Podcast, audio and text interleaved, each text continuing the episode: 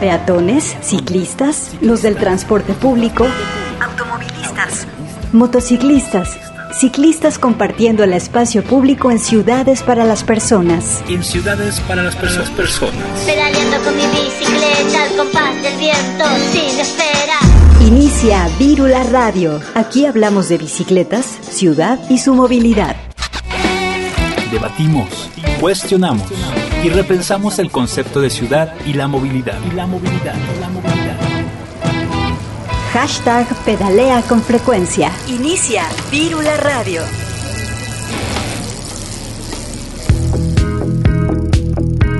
Hola, ¿qué tal? Bienvenidas y bienvenidos a Vírula Radio, este programa de Radio UDG donde hablamos de bicicletas, impulsamos la movilidad y compartimos la ciudad. Hoy estamos en vivo y al aire por la frecuencia de Radio UDG, el 104.3 de FM. Es momento de repensar las ciudades que habitamos y cómo nos movemos. Hoy pedaleamos con frecuencia. Quédate con nosotros, bienvenidos. Gracias por sintonizar Virula Radio. Vamos a iniciar con algo de música. Esta canción lleva por título Bicicletas del álbum Grabaciones Acústicas Alegrías del Hogar por la banda argentina Estudio OVNI. Con ellos les damos la bienvenida a este programa.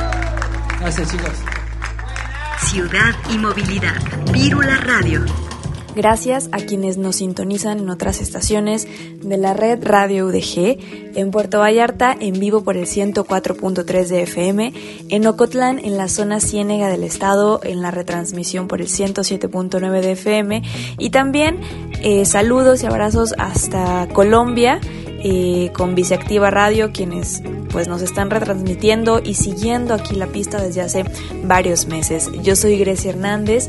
Pueden contactar al programa eh, como Virula Radio en las redes sociales. Estamos en Facebook, en Twitter y en Instagram en Instagram y también a la cuenta de la estación Radio UDG. En el control operativo y producción se encuentra mi compañero Sebastián Cecillón. Estamos transmitiendo para todo el mundo vía internet en www.radio.udg.mx. Pedalea con frecuencia en nuestras, redes. Arroba Virula Radio en, Facebook, Twitter e Instagram. Hoy tenemos un programa muy activista.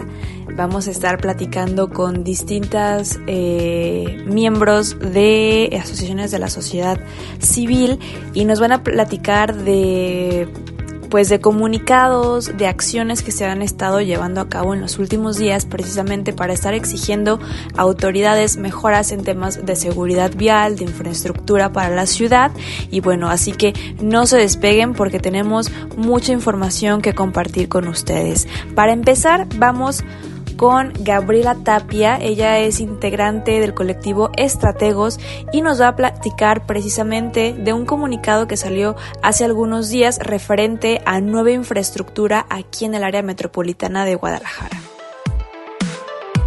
El pasado jueves 28 de enero, la Secretaría de Comunicaciones y Transportes, Delegación Jalisco, anunció que se realizarán trabajos de pavimentación en la carretera Guadalajara-Chapala en el tramo de anillo periférico hacia el Aeropuerto Internacional Miguel Hidalgo. Estos trabajos serán de rehabilitación como restitución de la estructura de pavimento con carpeta asfáltica de alto desempeño, bacheo de caja en tramos aislados, obras complementarias, pintura horizontal e instalación de vialetas para delimitar los carriles de circulación y facilitar la visibilidad al tránsito nocturno. Esta obra de mantenimiento tuvo fecha de inicio de los trabajos el viernes 5 de febrero. En ese sentido, distintos colectivos hacen una petición para que la Secretaría de Comunicaciones y Transportes y la Secretaría de Desarrollo Agrario, Territorial y Urbano considere la construcción de espacios peatonales, cruces peatonales accesibles y una ciclovía en dicha vialidad, en esta etapa y en las subsecuentes. Es importante considerar y construir vialidades donde todas las formas de movilidad tengan infraestructura para la movilidad segura. Si se proyecta y construye una ciclovía por toda la vialidad Guadalajara-Chapala, como está planificado en el Plan Maestro de Movilidad Urbana No Motorizada del Área Metropolitana de Guadalajara, en su corredor metropolitano número 14, se tiene la oportunidad de conectar con los 42 kilómetros de ciclovía que se están construyendo sobre el anillo periférico del área metropolitana de Guadalajara. La vialidad es una cuenca importante de traslados de personas y mercancías hacia la zona centro del área metropolitana. Conecta a varias colonias con una población aproximada de 24.000 habitantes, donde su principal modo de transporte es el transporte público, además de personas que usan la bicicleta para sus traslados diarios como trabajo, comprar sus insumos, educación, etc. En la vialidad Guadalajara-Chapala, el colectivo Pasos Blancos tiene registrado desde el año 2018 a la fecha de 21 personas atropelladas, 9 lesionadas y 12 fallecidas, y por el colectivo ciudadano Bicicleta Blanca que desde el año 2009 al 2020 ha habido 12 fallecimientos de personas que viajaban en bicicleta. Entre 2018 y 2019 se registraron más de 600 incidentes generales, siendo una de las vialidades con más siniestralidades de la área metropolitana de Guadalajara. Es por eso que pedimos la proyección y construcción de una vialidad completa de acuerdo a los criterios de calles completas del Manual de Calles de la SEDATU para esta etapa y las subsecuentes sobre la carretera Guadalajara-Chapala hasta llegar a la colonia Valle de los Olivos, en ambos sentidos, la cual garantizará que todas las personas que viven, trabajan y realizan diversas actividades en la zona sur de forma segura y accesible para así garantizar su derecho a la movilidad. El día de hoy estamos eh, con Gaby Tapia, ella es integrante del grupo Estrategos y bueno, el día de hoy vamos a platicar con ella eh, sobre un tema de actualidad que le corresponde aquí al área metropolitana de Guadalajara. Acabamos de escuchar este comunicado que lanzaron varios colectivos de aquí de la ciudad, colectivos ciclistas. Eh, y bueno, Gaby, primero saludarte. ¿Qué tal? ¿Cómo estás? Qué gusto tenerte aquí.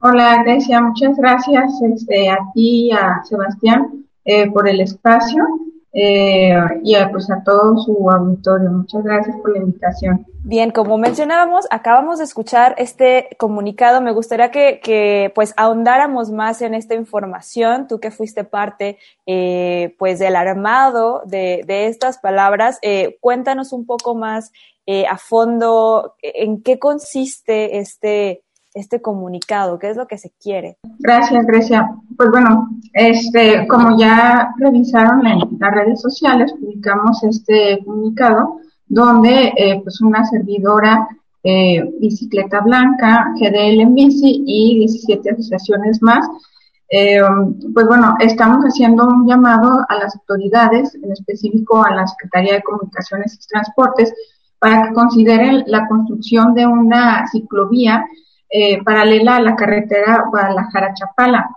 Eh, pues bueno, sabemos que en esencia esa, esa carretera es, eh, es, jurisdicción federal, entonces en ese sentido, pues el gobierno federal pues es quien deba de, de atender esta solicitud, ¿no?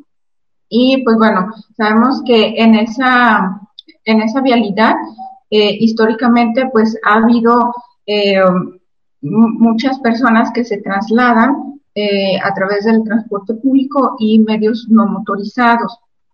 En ese sentido, eh, pues surge a partir de aquí lo que es el, comunicado cuando Secretaría de Comunicaciones y Transportes, Delegación Jalisco, pues anuncia que, que se realizarán eh, trabajos de mantenimiento en esta, en esta vialidad y en la descripción, pues bueno, dice eh, rehabilitación como restitución de la estructura de pavimento. Esta, esta primera eh, tramo que, van a hacer el mantenimiento va desde Anillo Periférico hacia el Aeropuerto Internacional eh, Miguel Hidalgo. Entonces, pues bueno, en, en el proyecto no, no viene eh, planteado o proyectado lo que es una ciclovía y eh, pues espacios eh, que le brinden seguridad pues a las personas que se trasladan y que viven pues en, en los entornos de esta vialidad.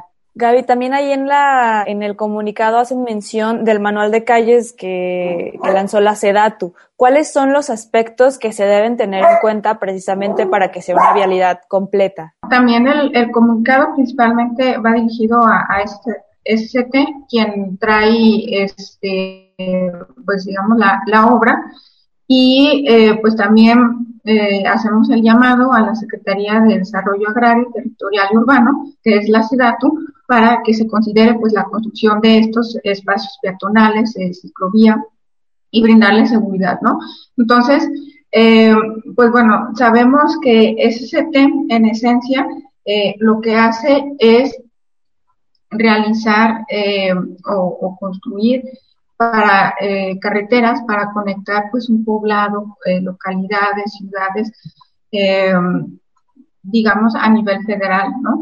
Pero eh, pues bueno, ya el contexto de esta de esta vialidad ha cambiado eh, bastante. Eh, podemos poner el ejemplo, pues que ya los municipios, incluso Eslahuacán de los membrillos, de, los membrillos, ya forma parte del área metropolitana de Guadalajara. Entonces, eh, todo ese tramo no puede ser considerado como una carretera debido pues al, contexto ¿no? que está cambiando. También en el comunicado mencionábamos que hay 24 mil habitantes eh, alrededor de, de esa vialidad, las cuales en su mayoría se, trasladan a sus eh, o, o, hacen sus traslados cotidianos este, a través del transporte público eh, y de medios no motorizados como es la, la bicicleta, ¿no? En ese sentido, eh, pues ya, ya tenemos una, una base en decir pues que ya no debe de ser considerado como una carretera, sino como una calle. ¿Y eh, qué menciona este manual eh, de la SEDATU sobre cuál cómo deberían de ser las calles seguras? Pues bueno, es ofrecerle infraestructura eh, segura a todos los medios de, transporte, ¿no? Desde, eh, claro, el, automóvil, desde el transporte público, desde los medios no motorizados, este, como es la, bicicleta, pues el patineta, y también para los peatones, ¿no? Que, debería de haber eh, este, cruces peatonales seguros para que las personas puedan cruzar o pasar la, la vialidad a nivel de, de, la misma de la misma calle, ¿no? Entonces, eh, pues eso es lo que eh, solicita, lo que exigimos en este comunicado para que se considere, pues, esta infraestructura eh, que le garantiza la seguridad a todas las habitantes de, la zona y, pues, sobre todo, permite este, garantizar el derecho a la movilidad. Claro, y eso es súper interesante porque muchas veces ni siquiera eh, pues dimensionamos la importancia de tener calles dignas para todas las personas en cualquiera que sea el modo en que nos transportemos, ¿no?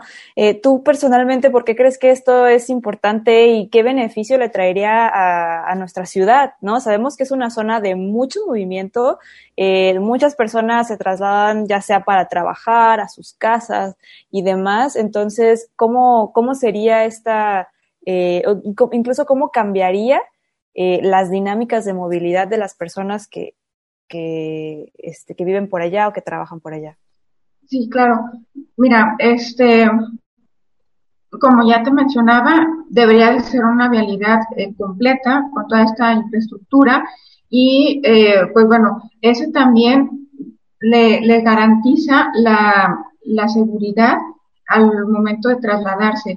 Eh, tenemos datos este, de blanca y de pasos blancos que, eh, pues bueno, por ejemplo, Pasos Blancos tiene registrado desde el año 2018 a, a la fecha 21 personas atropelladas, ¿no? Entonces, eh, el no, el, el hecho que no cuente esta vialidad con infraestructura segura, pues bueno, eh, vulnera eh, demasiado a, a, las personas que se trasladan por otros medios que no es el, el automóvil y que incluso pues también sabemos que es una vialidad con una tasa alta de, de siniestralidad, ¿no? Entonces, eh, mencionaba que Pasos Blancos tiene identificado 21 eh, personas atropelladas, de las cuales 9 han sido lesionadas y 12 eh, afortunadamente han sido fallecidas, ¿no? Entonces creo que es un dato alarmante. Y por otro lado, Bicicleta Blanca tiene identificado desde el año 2009 al 2019, no, perdón, al 2020, que ha habido eh, 12 fallecimientos de personas que viajaban en bicicleta eh, sobre esa, esa arteria. Y pues bueno, eh, se, se, puede revisar este, en el mapa de siniestralidad que tiene este colectivo de bicicleta blanca, que eh, por ejemplo en el cruce de la carretera Chapala, eh, a la entrada del aeropuerto, pues hay hasta cuatro fallecimientos, ¿no? Por, este, que, viajaban en, en, bicicleta. Entonces, eh, creo que el incorporar infraestructura va a permitir disminuir eh, estos, esta siniestralidad. Sí, y es que la infraestructura también nos educa y nos obliga a, a, usarla correctamente, ¿no? Si hay una infraestructura donde está bien fácil pasar en carro nada más, pues eso vamos a hacer. En cambio, si hay infraestructura en donde se comparte el espacio para caminar, para andar en bicicleta, pues bueno, nos están obligando a hacer eso, lo tenemos que hacer. Entonces, yo también creo que pues la infraestructura es un, es un punto importantísimo, uno para atraer viajes, para mejorar también cuestiones de seguridad vial. Eh, así que pues esperemos que esto prospere. Después de haber entregado y de haber hecho este comunicado, eh, cómo es que se organizan o se piensan organizar las organizaciones, valga la redundancia, de la sociedad civil eh, para seguir pues dando lata, impulsando este, este tema, ¿no? Porque muchas veces las autoridades pues sí, lo recibimos, qué padre, y ya se nos olvida. ¿no? Entonces, ¿cuál es su estrategia? La estrategia que estamos siguiendo es una, haberlo lanzado a través de, nuestros medios, eh, compartirlo, que, nos ayuden por ahí este, la, audiencia, es, les, les, pedimos a nuestros amigos eh, que lo compartieran para que eh, pues llegara a las autoridades. Sin embargo, eh, también se va a entregar una este, este comunicado directamente a Secretaría de Comunicaciones y Transportes, a la SEDATU y a IMEPLAN para que pues se considere y pues seguir este luchando no para que se proyecte y se construya una vialidad segura pues con como bien mencionado pues, con toda la, infraestructura adecuada no Sí, hablando de, eh, pues de, la proyección, eh, entendemos que pues el tema del el presupuesto, eh, de quién la va a hacer, quién la va a planear, es algo complicado y algo que ponen como excusa muchas veces las autoridades. ¿Ustedes tienen bien estudiado cuál sería como la etiqueta de este, de este proyecto, dónde podría entrar? Digo, sabemos que no es responsabilidad de, del activista, eh, sin embargo, sí hay que estar como muy conscientes de cuáles pueden ser los alcances, ¿no? Entonces, ustedes tienen como bien, bien mapeado este, esta cuestión. Mm, como, bien mencionabas, yo creo que en la inmediatez no creo que, realmente Comunicaciones y Transportes vaya a realizar esta ciclovía, pero eh, pues sí, o sea, considerarlo que, que tengan en cuenta que eh, pues el contexto de esta vialidad, como ya les mencionaba, pues ha cambiado, ¿no? Ya, ya no es una carretera, ya no es eh, una vialidad que, que si bien este se, se traslada pues bastante mm, carga pesada, pues ya, ya viene siendo una vialidad urbana, ¿no? Entonces hay que tratarla como tal y eh, la, la intención de este comunicado es justamente que que a ver pues que hace falta esta infraestructura que pues no nada más eh, en esa vialidad se trasladan eh, los vehículos pesados y los vehículos automotores, sino que también eh, a ver que, que, la movilidad o el traslado pues es de, de las personas, no, no de los vehículos, ¿no? Entonces, eh, pues tenemos eh, la intención de que pues por lo menos mm, permita este SCT eh, que la injerencia de, eh, de, de, organismos gubernamentales, eh, tanto estatales como municipales y metropolitanos, para que en ese sentido pues ellos puedan ayudar pues en la proyección y, quizá en conjunto con el gobierno federal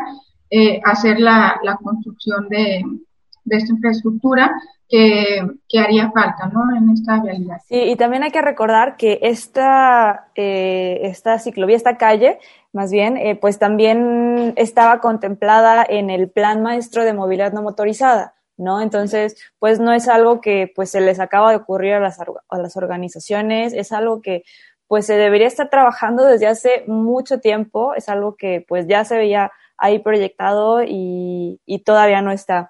ahorita mencionaste algo que también es como muy interesante, eh, que es la expansión de las ciudades, cómo nos está obligando a modificar las vialidades.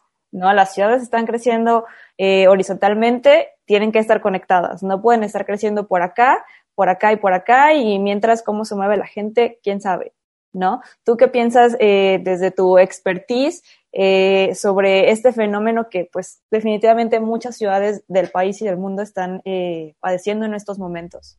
Sí, pues como bien mencionabas, este, afortunadamente pues las ciudades, eh, aquí en el caso específico del área metropolitana de Guadalajara, pues ha crecido de manera horizontal.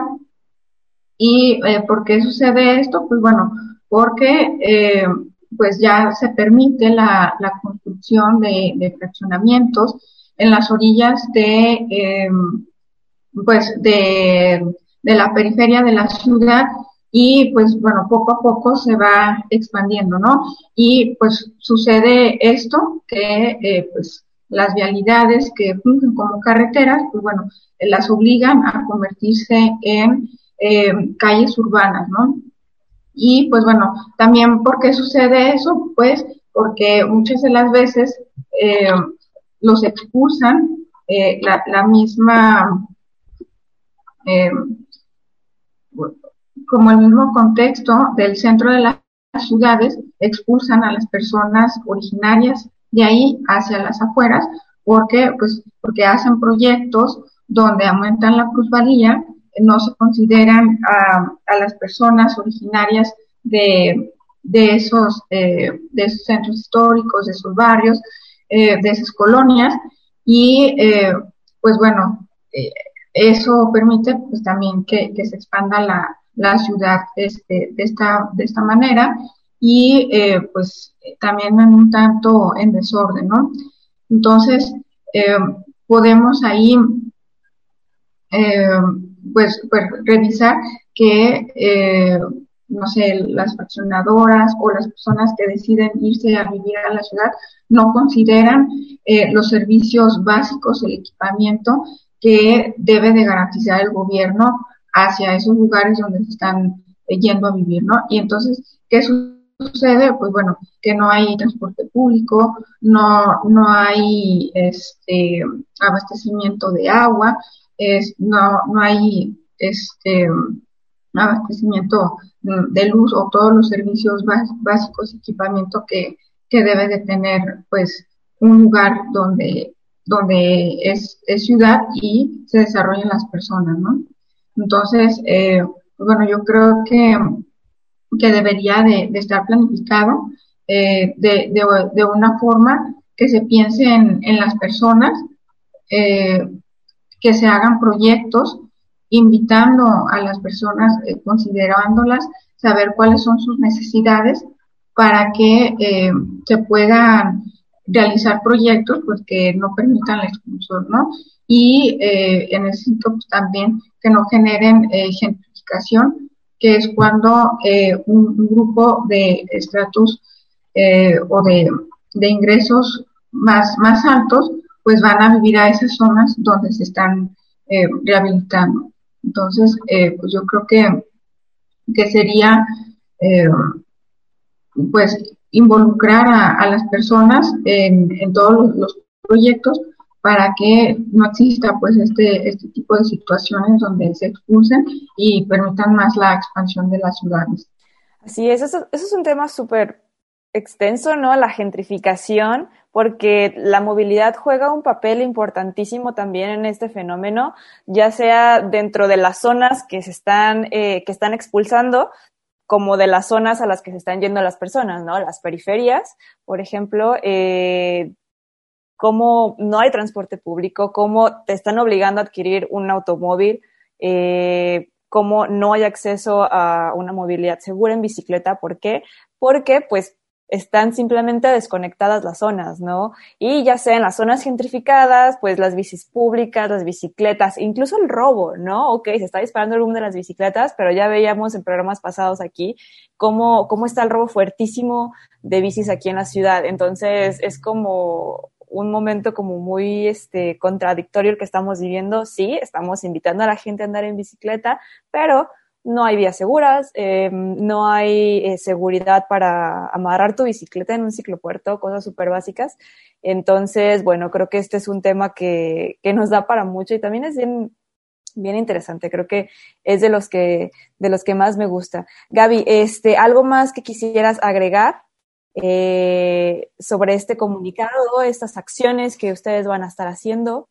Nada más exigir una respuesta por parte de las autoridades eh, que ojalá lo, lo, tomen en cuenta, que, que se den o que consideren y que, que se den cuenta pues eh, que eh, pues la vialidad ha cambiado su contexto, ha cambiado este, las formas de movilidad alrededor de, de la zona, que ya no es este pues una, una carretera, ya no nada más circulan puros vehículos, sino también están es, eh, personas, ahí viven personas, eh, hay, que, hay que pensar en, en, ellas, hay que construir a partir de, de las personas y no a partir de eh, los medios de, de, de, transporte motorizado, ¿no?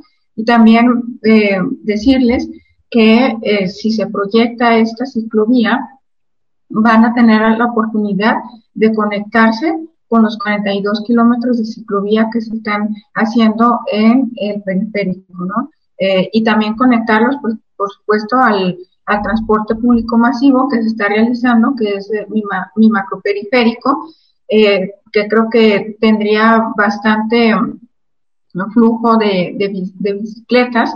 Entonces, eh, yo creo que sí valdría la pena eh, que voltearan a ver las autoridades este comunicado y que, que nada más lo vean y, lo, lo, pongan este, en el refrigerador, sino que eh, también eh, trabajen en conjunto eh, la federación, el estado, los municipios, para que se, se construya o se primero se proyecte y después se construya esta ciclovía. Así es. Eh, ¿Dónde podemos darle seguimiento a, a todos estos este, movimientos que están involucrados y que van a estar por ahí dándole lata al gobierno? Pues a través de nuestras redes sociales. Eh, yo, yo estoy en Facebook como Gabriela Tapia, también en el Facebook de las diferentes asociaciones que, que se sumaron a este comunicado como Bicicleta Blanca, GDL Bici, Pasos Blancos y pues bueno, eh, el resto de, de asociaciones eh, que bueno, después de haber publicado el comunicado, se han sumado todavía más, este, eh, más colectivos. Entonces, eh, pues ahí estaríamos dando seguimiento al tema y esperemos pues de verdad una respuesta para que eh, se plantee pues al, menos en, en, la inmediatez este, este proyecto y en lo subsecuente pues la construcción de, esta ciclovía. Claro, pues aquí en Virula también nos sumamos al comunicado, estamos totalmente de acuerdo en lo que se expresa en, en ese documento que están compartiendo y cuenten con el espacio para seguir eh, ya sea difundiendo eh, y generando conversación sobre este tema, porque definitivamente es, muy importante seguir hablando de esto, ¿no? Que no se nos olvide y que no se les olvide, sobre todo. Eh, Gaby, pues muchas gracias por haber compartido este espacio aquí en Virula Radio. Eh, esperamos otra vez eh, platicar pronto eh, con, con, ustedes, con más organizaciones que estén dentro de este mismo, mismo tema y pues aquí estamos muy al pendiente. Gracias. Gracias a ustedes, Grecia, Sebastián, a Virula Radio por el espacio y por el interés que le ponen al, comunicado y a los temas de, de movilidad, ¿no? que es bastante interesante e importante para tener pues una ciudad referente ¿no? y ejemplo a nivel nacional. Bueno, pues muchas gracias. Platicamos con Gaby Tapia, integrante del grupo Estrategos. Nos vamos a un corte de estación y regresamos con más aquí a Virula Radio. Somos parte de la ciudad y su movilidad. Nos movemos en ella. Evolucionamos con ella. Sintonizas Virula Radio. Camina, recorre, explora. Cambiemos el paradigma de las calles. Buscamos espacios seguros para crear más ciclovías, menos avenidas. Virula Radio te acompaña en el trayecto.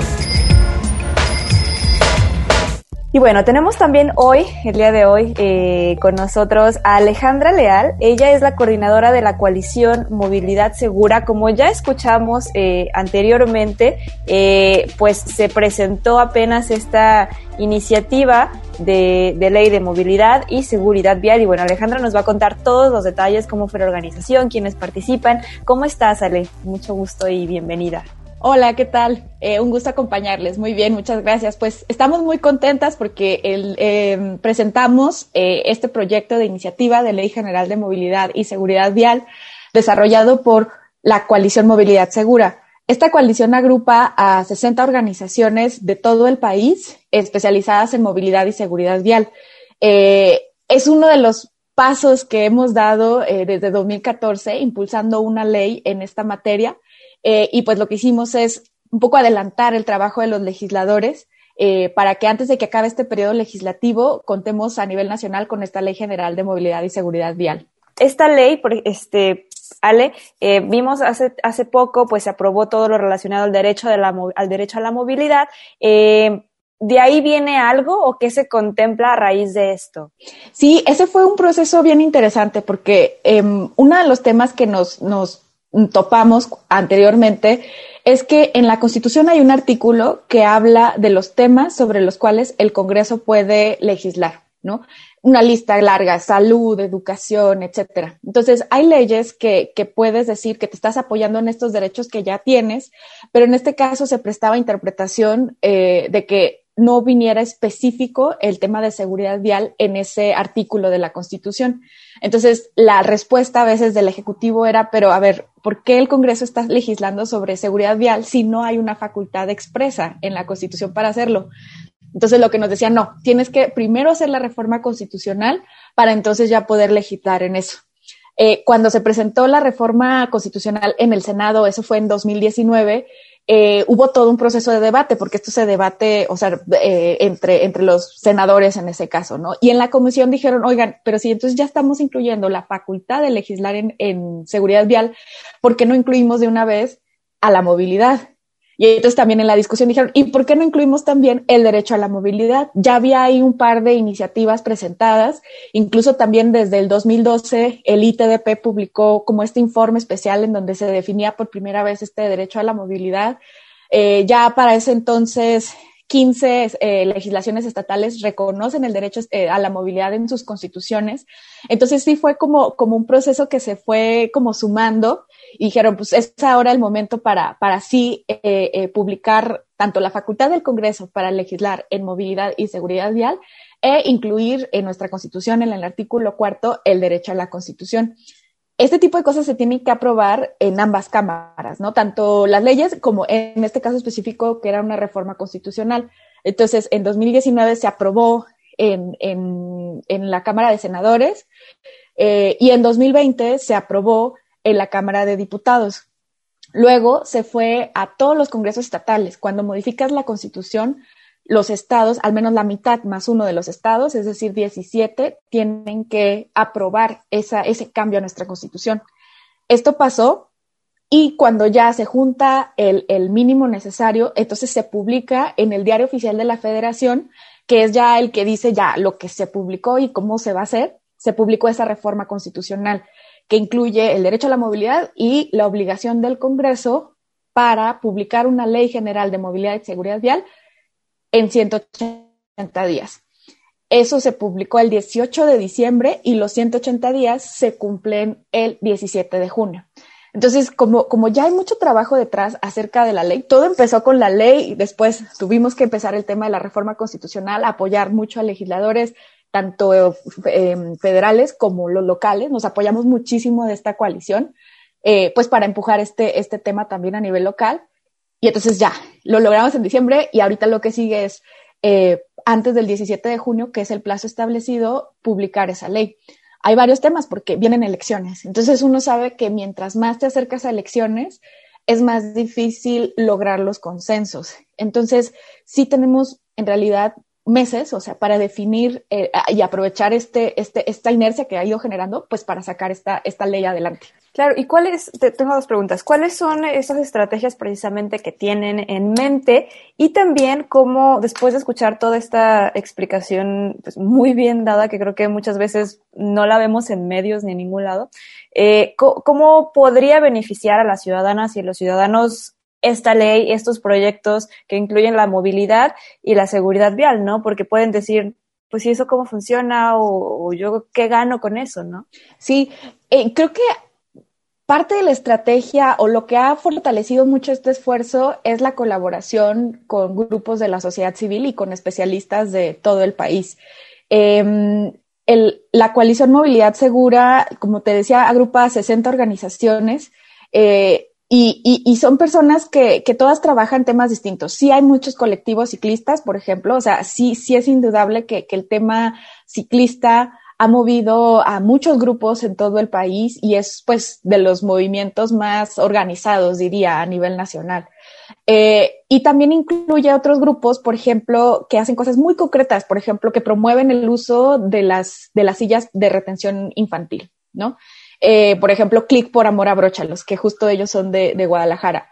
Este, hay otros grupos también, también de Guadalajara, víctimas de violencia vial, que es este, eh, pues ellos se enfocan sobre todo en el tema de víctimas, que es un capítulo, o sea, es, es un tema súper complejo, o sea, todos lo sabemos, la revictimización a la que se enfrentan eh, todos los familiares de, de, víctimas o las víctimas mismas que han sobrevivido, pero que quedan con secuelas eh, impresionantes que pues transforman tanto la vida de ellos como la de su familia y de su entorno.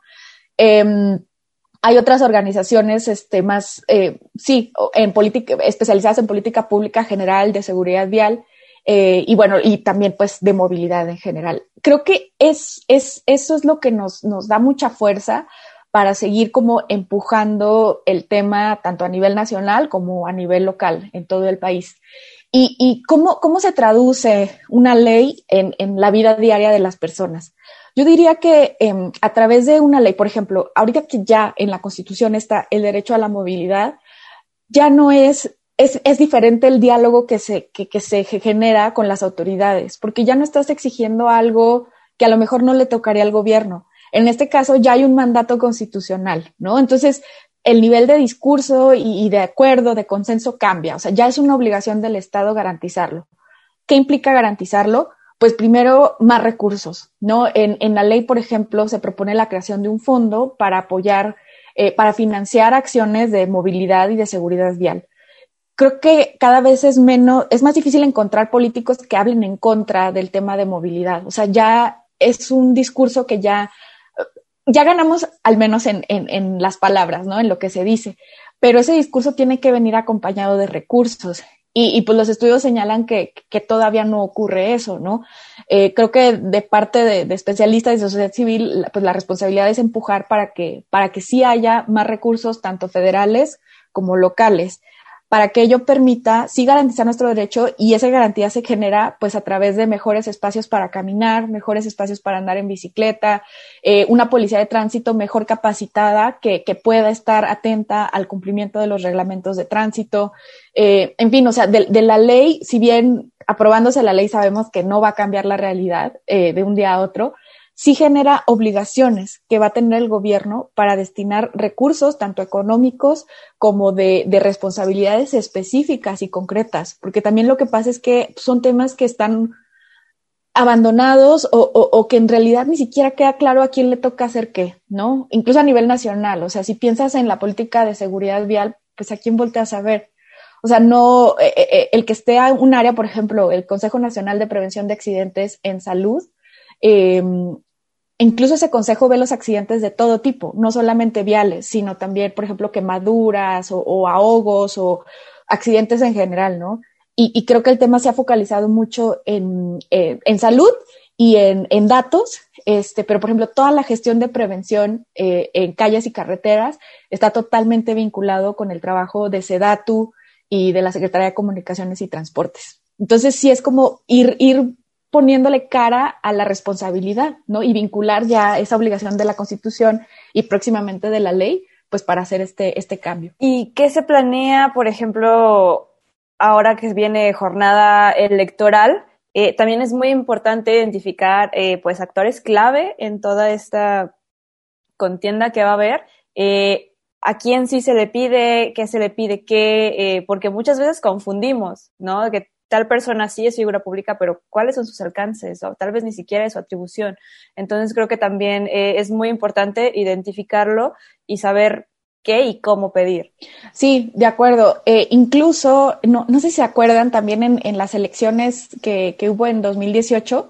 Eh, se lanzó varias organizaciones, este, lanzamos esta organización de, eh, del Yo Me Muevo, que invitaba a candidatos a firmar ciertos compromisos, ¿no? Em, para el proceso específico de la ley sí impacta de gran medida porque, eh, por un lado, el Senado no cambia, el Senado, los senadores duran otros tres años, o sea, su periodo completo es de seis años. Habrá algunos que decidan sí postularse para algún proceso en algún lugar, pero todos los que sí cambian son los diputados. O sea, todos los diputados ya acabaron su primer periodo de tres años y es la primera vez que tienen esa posibilidad de reelegirse. Y ese va a ser un, o sea, es, eh, creo que va a ser muy interesante porque entonces eso ya nos permite una especie de mecanismo de evaluación, ¿no? Eh, eh, a, mí, sí me gustaría mucho, o sea, que como organizaciones también este, encontráramos una forma de renovar esta, esta forma de yo me muevo, porque en 2018 pues se pensó más como que vamos empezando a, que se comprometan, pero ahorita ya, ya sabemos quiénes firmaron y ya sabemos cuál fue su desempeño, más o menos, ¿no? En el proceso. Entonces, ¿cómo, cómo seguir involucrándonos con, con, con candidatos pero no con hojas blancas, o sea, no con, no sin, o sea, como, como, como en continuidad de todo lo que ya hicimos, ¿no? O sea, ¿qué pasó antes y ahora qué necesitamos? O un poquito hacer más control, ¿no? O sea, no, no, y, y, y también, o sea, reconocer a los que sí están haciendo su chamba, ¿no? Porque sí habrá unos que, que sí están empujando, que sí están proponiendo, y habrá otros que no, ¿no? Pero es, ese trabajo creo que sí, sí sería eh, eh, muy valioso tenerlo eh, pues considerando que, que, este año va a ser impresionante, ¿no? El tema de las elecciones y ya se está sintiendo en el radio, en la tele, o sea, ya empiezas a ver el bombardeo y, y, y pues sí tenemos que ser como muy estratégicos desde sociedad civil y especialistas, pues para ver cómo no separarnos. Yo sí creo que tenemos que trabajar de la mano para, para ir generando esas, esos compromisos, pero de una forma eh, que nos permita generar esa evaluación y, y, y estos nuevos compromisos. Sí, súper importante evaluación, rendición de cuentas y como dices, ¿no? Ya se sumó al discurso este tema de la movilidad, ya está dentro de la agenda pública, pues ahora a darle continuidad, ¿no? Eh, Ale, también otra cosa es cómo ha sido eh, la gestión y organización de pues todos estos colectivos de todo el país. Sabemos que pues, las ciudades de todo el país son muy distintas, vivimos realidades eh, muy distintas, unos donde la movilidad sí es un tema muy prioritario, otras donde no tanto. Entonces, ¿cómo es que se planea homologar esta situación eh, con una ley? ¿No? Porque sabemos que una ley no va a cambiar la situación de tal ciudad donde no hay ni una ciclovía, donde no hay esto, eh, etcétera, ¿no? Sí, e, es un reto y es bien interesante cómo eh, también todas esas realidades, eh, al final creo que sí hay un piso común. O sea, habrá muchas diferencias ya entre ellas, pero, pero sí creo que hay un piso mínimo que se tiene que cumplir a nivel federal. También cuando se hace una ley, por ejemplo, hay, en la Constitución hay otro artículo, el 115, que habla de las facultades que tienen los tres niveles de gobierno. Entonces, cuando haces una ley general, o sea, tú quisieras así ya decirles y que los policías estén detrás de las, o sea, como hacer como, como ya mm, disposiciones súper aterrizadas y concretas, pero ese artículo como que defiende la autonomía que tiene el Estado y los municipios en los instrumentos que a ellos les tocan. O sea, es, es eh, así está como construido, porque también pues, los estados y municipios tienen que desarrollar sus propios eh, eh, lineamientos, ¿no? Eh, entonces, yo creo que más bien es enfocarnos en ese piso mínimo. Por ejemplo, eh, se propone la, la creación de, de, registros nacionales. Ahorita no, no, tenemos, por ejemplo, una licencia nacional. Una de las propuestas de, de temas de licencia de conducir en otros países es, es, un sistema de puntos, ¿no? Y, y es un caso de zonas metropolitanas súper común que a lo mejor estableces el sistema de puntos en una ciudad, pero pues ya, o sea, mejor eh, si pierdes tus puntos acá o mejor para no tener nada que ver con el sistema, pues te vas al estado contiguo y sacas tu licencia, ¿no? Eh, tampoco hay un registro de, de, público vehicular, Repube, este, que también se quedó ahí medio como olvidado, este, pero no, no hay un control de cuántos vehículos hay en todo nuestro país, ¿no? Y, y, y todo, o sea, todas estas cosas que sí le tocan a la federación y que incluso ya están dispuestas en algunos otros instrumentos, eh, son, son esas que ayudan para que también tanto estados como municipios pues vayan aterrizando sus, sus programas, ¿no? O el tema de presupuesto, ¿no? O sea, a nivel nacional lo que vemos es que eh, las inversiones en movilidad dependen mucho del presupuesto federal. Y eso es raro porque, o sea, incluso los mismos estados o municipios tienen, tienen algún tipo de generación de recursos que podrían destinarlo a eso, ¿no? Incluso, o sea, si me preguntas, yo premiaría a los estados que están o municipios que están generando recursos, por ejemplo, a través de parquímetros, eh, para destinar eso en, en inversiones de, de, de, infraestructura en su ciudad. Entonces, si tú estás haciendo esa chamba que sí te toca y que es dinero que tú estás generando, va, pues yo, federación, también te echo la mano con, con otro recurso, ¿no? Eh, o sea, como hacer también, de alguna forma, reconocer a, municipios y estados que están haciendo ese esfuerzo adicional por mejorar la movilidad con recursos adicionales de la federación, para que no sea toda la carga sobre, sobre el, el, el, el ingreso federal, ¿no? Que, que, es pues tradicionalmente como, como ha sido. otra disposición que se me ocurre es el tema de la velocidad. O sea, los límites de velocidad que se establecen, que se proponen en la ley, sí se propone como un tema que tendría que ser a nivel nacional. Esos límites están, se, generaron eh, por recomendaciones de la Organización Mundial de la Salud, ¿no? Y tienen que ver con, con la fuerza que puede recibir una persona de impacto.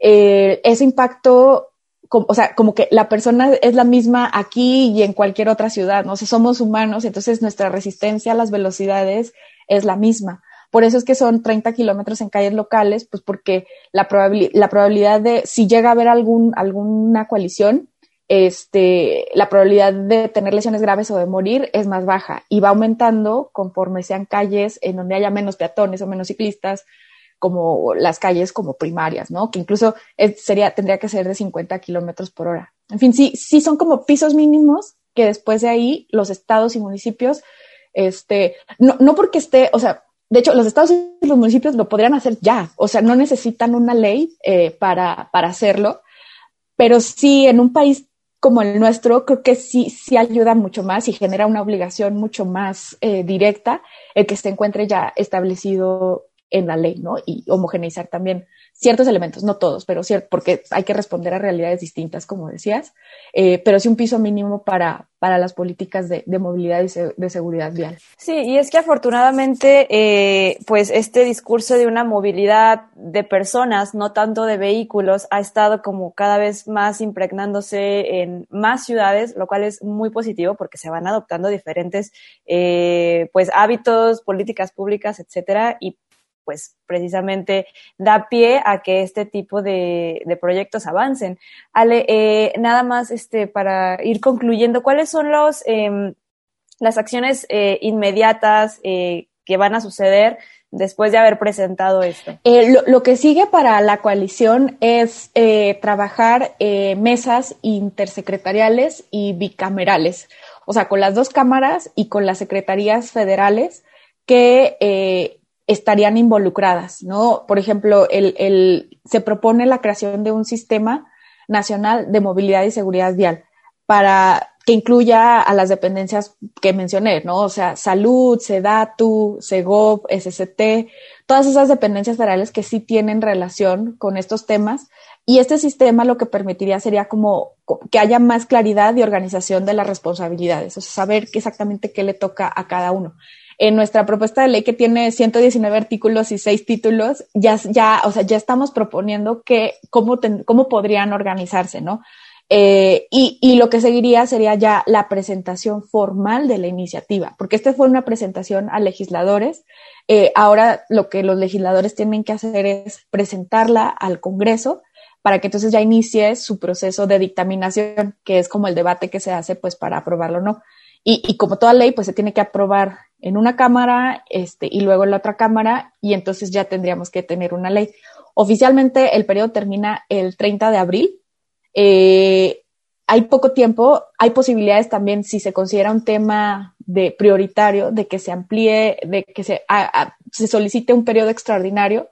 Entonces todavía la fecha del 16 de junio del límite de la reforma constitucional eh, está ahí. O sea, sí, sí hay posibilidades de llegar a este, hasta ese momento. Y pues por, por, lo que hemos trabajado tanto con el legislativo y ejecutivo, incluso las palabras de ayer de los dos presidentes, tanto del Senado como de diputados, fue, o sea, tiene que salir. O sea, vamos a poner todo de nuestra parte, de ambas cámaras, para poder eh, aprobar esta ley. Y como coalición, nuestro plan es tener cada 19 de mes un evento eh, eh, en, algún, en alguna ciudad del país.